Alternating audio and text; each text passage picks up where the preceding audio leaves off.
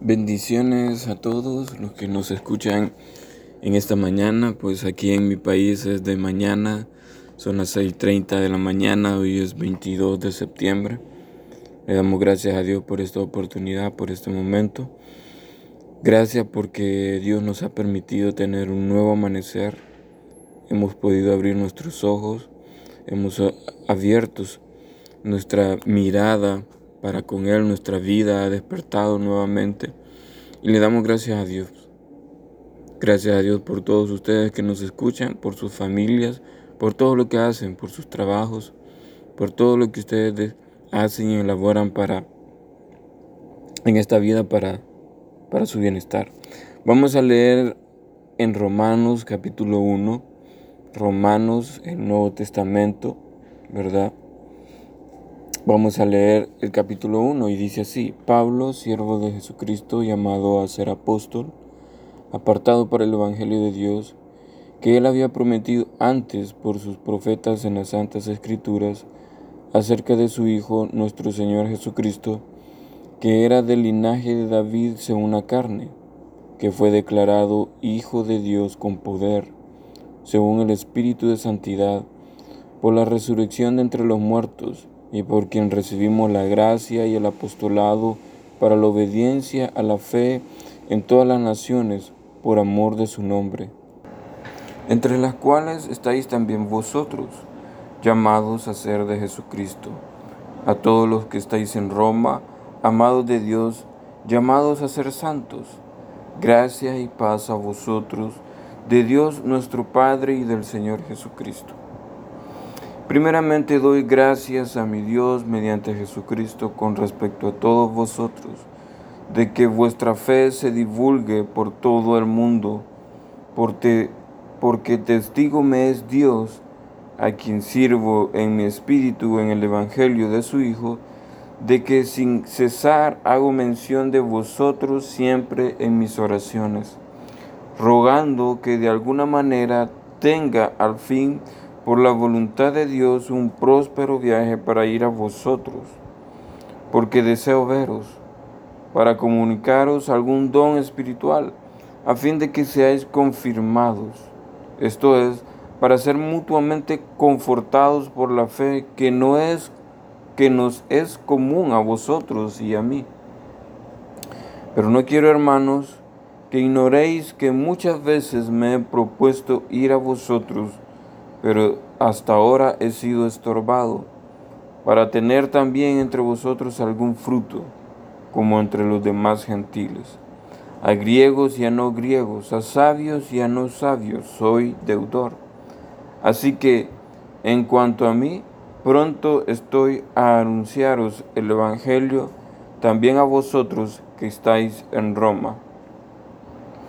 Porque no me avergüenzo del Evangelio porque es poder de Dios para salvación a todo aquel que cree, al judío primeramente y también al griego, porque en el Evangelio la justicia de Dios se revela por fe y para fe, como está escrito, mas el justo por la fe vivirá.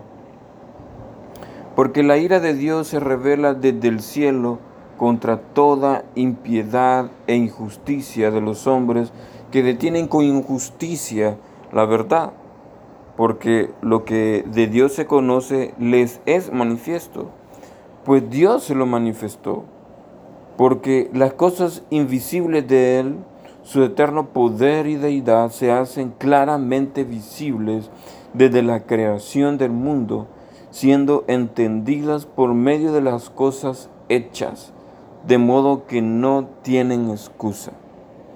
Pues habiendo conocido a Dios, no le glorificaron como a Dios, ni le dieron gracias, sino que se envanecieron en sus razonamientos, y su necio corazón fue entenebrecido. Profesando ser sabios, se hicieron necios, y cambiaron la gloria del Dios incorruptible en semejanza de imagen de hombre corruptible de aves, de cuadrúpedos y de reptiles, por lo cual también Dios los entregó a la inmundicia en las concupiscencias de sus corazones, de modo que deshonraron entre sí sus propios cuerpos, ya que cambiaron la verdad de Dios por la mentira, honrando y dando culto a las criaturas antes que al Creador, el cual es bendito por los siglos. Amén. Por esto Dios los entregó a pasiones vergonzosas, pues aún sus mujeres cambiaron el uso natural por el que es contra naturaleza y de algún modo también los hombres, dejando el uso natural de la mujer, se encendieron en su lascivia unos con otros, cometiendo hechos vergonzosos, hombres con hombres, y recibiendo en sí mismos la retribución de vida a su extravío. Y como ellos no aprobaron tener en cuenta a Dios, Dios los entregó a una mente reprobada para hacer cosas que no convienen, estando atestados de toda injusticia fornicación, perversidad, avaricia, maldad, llenos de envidia, homicidios, contiendas, engaños y malignidades, murmuradores, detractores, aborrecedores de Dios, injuriosos, soberbios, altivos, inventores de males, desobedientes a los padres, necios, desleales, sin afecto natural, implacables, sin misericordia quienes habiendo entendido el juicio de Dios, que los que practican tales cosas son dignos de muerte, no solo las hacen, sino que también se complacen con las que las practican. Tremendo capítulo, tremendo capítulo que el apóstol Pablo escribió a la iglesia, pero es un tremendo capítulo porque tiene muchas cosas. Y vamos a empezar por una de ellas. El apóstol Pablo eh, menciona que no se avergüenza del Evangelio de Dios. El Evangelio de Dios, porque es poder. El Evangelio de Dios, ¿verdad? Todos dicen, ah, el cristiano o la religión. Pero el Evangelio de Dios es poder. Dios en su misericordia y en su amor dio a su Hijo para que Él muriera por todos nosotros, por toda la humanidad. Por toda la humanidad. Ese es el poder de Dios. El poder de Dios es, es el Evangelio de Dios, es la salvación para aquella persona que cree y que decide recibir a Jesucristo en su corazón, para que el Evangelio se vuelva poder en cada uno de nosotros, para que el Espíritu Santo de Dios nos envuelva, nos invada y esté en nuestro corazón y en nuestra mente, dándonos ese poder. Lo que Pablo dice en sus en todo el capítulo 1 es el poder del evangelio. ¿Por qué? Porque mas el justo por la fe vivirá. Esto quiere decir de que si yo me porto bien sin creer en Dios, si yo me porto bien si, sin aceptar a, a Cristo en mi corazón, el portarme bien no me va a salvar. Me va a salvar la fe, la obediencia, la entrega que yo tenga hacia Dios en mi corazón y poder vivir una vida en esa fe. Eso me va a salvar a mí, a mi familia.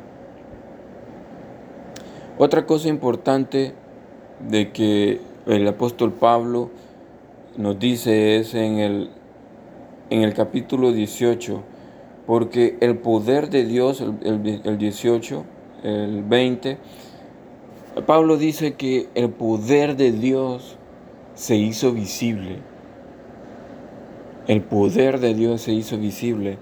¿De qué manera se hizo visible? Su eterno poder, su majestad, su deidad se hace claramente visible en cada uno de nosotros como seres humanos.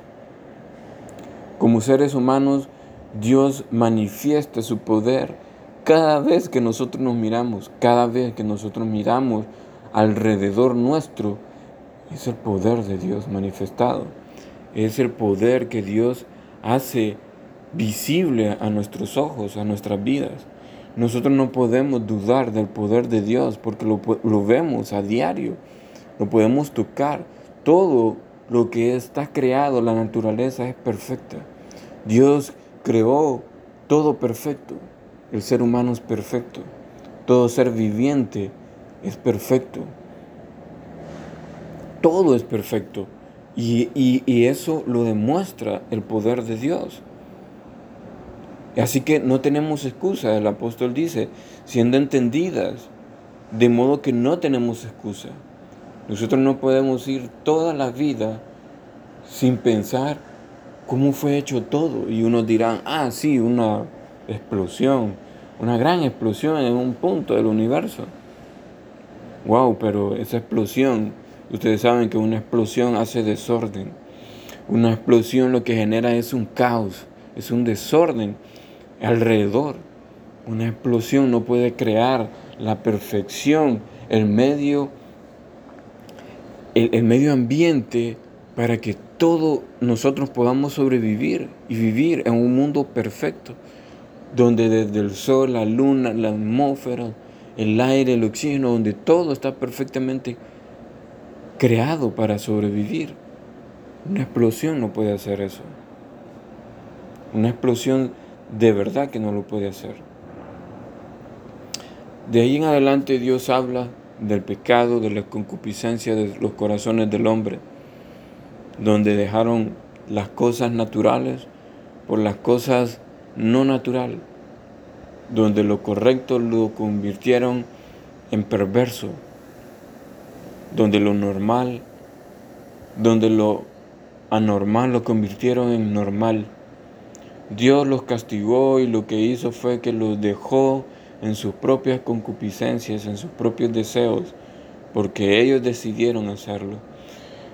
Querida persona, tú que escuchas, vuélvete tu corazón a Dios, vuelve tu corazón a Dios, tu vida a Dios, para que Él pueda ser tu Dios, para que Él pueda gobernar tu vida y te pueda dar paz. Te pueda dar paz a tu corazón, te pueda dar seguridad, te pueda dar amor, misericordia y vida eterna. Dios te bendiga y, y que seas protegido y guardado en este día. Gracias le damos a Dios. En el nombre de Jesús, amén.